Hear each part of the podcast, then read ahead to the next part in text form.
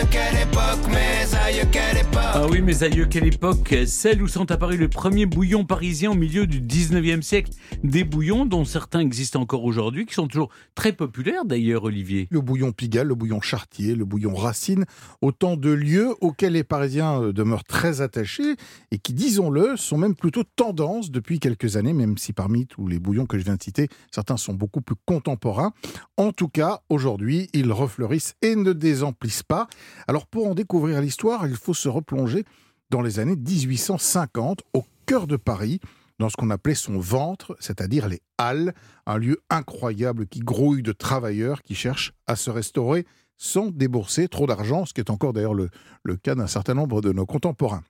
Alors en 1854, il y a un célèbre boucher, enfin il va le devenir en tout cas, il s'appelle Pierre-Louis Duval, et il a l'idée astucieuse d'ouvrir une sorte de grand réfectoire tout près de ces fameuses halles, rue de la Monnaie pour être précis, et d'y proposer une nourriture simple et accessible, un plat unique, présenté comme plutôt revigorant, un hoche-pot, c'est un plat du nord de la France, c'est un bouillon de bœuf, servi donc avec le jus dans son bouillon, qu'il élabore en plus avec les bas morceaux, hein, c'est-à-dire les, pièces les plus difficiles à vendre. Bouillon, c'est d'ailleurs le nom qu'il donne à son établissement, ce qui fait naître ce concept de bouillon. Alors, euh, il faut imaginer des dizaines de halles, comme on les appelait, déjeunant de ces bouillons fumants dans un brouhaha indescriptible. On est loin de l'ambiance feutrée des premiers restaurants qui sont apparus aussi à l'époque et qui sont réservés à une clientèle beaucoup plus aisée. Le concept fait un tabac et le succès euh, s'impose très rapidement. Alors, comme les clients n'ont que très peu de temps pour manger, le service est rapide. Il faut imaginer de grandes marmites de bouillon fumant qui sont remplies dès le matin et qui se vident en quelques instants au moment du déjeuner. On peut dire que le premier fast-food de l'histoire est né. Bah, J'imagine que son succès va en intéresser plus d'un. Oui, et Pierre-Louis Duval va d'ailleurs en ouvrir d'autres à Paris.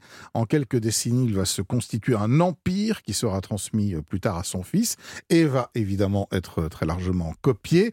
En 1900 à Paris, on compte 250 bouillons, parmi lesquels des noms que vous connaissez peut-être, hein, Boulon, Boulan, donc Racine, Chartier, et ce dernier d'ailleurs, un des derniers survivants de cette époque, je dirais, dans son jus.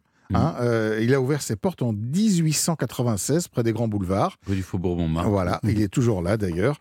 Et il était créé par Camille et Frédéric Chartier.